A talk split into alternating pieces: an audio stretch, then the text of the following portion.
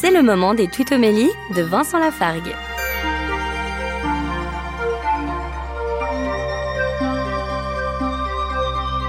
L'un des petits prophètes de l'Ancien Testament, le prophète Osée, nous dit ceci, chapitre 10, verset 12 de son livre, Faites des semailles de justice, récoltez une moisson de fidélité. Voilà quelque chose d'intéressant. Si on sème la justice, on récolte une moisson de fidélité.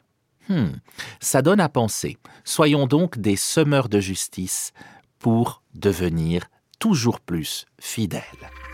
Retrouvez Vincent Lafargue sur sa chaîne YouTube, Serviteur quelconque.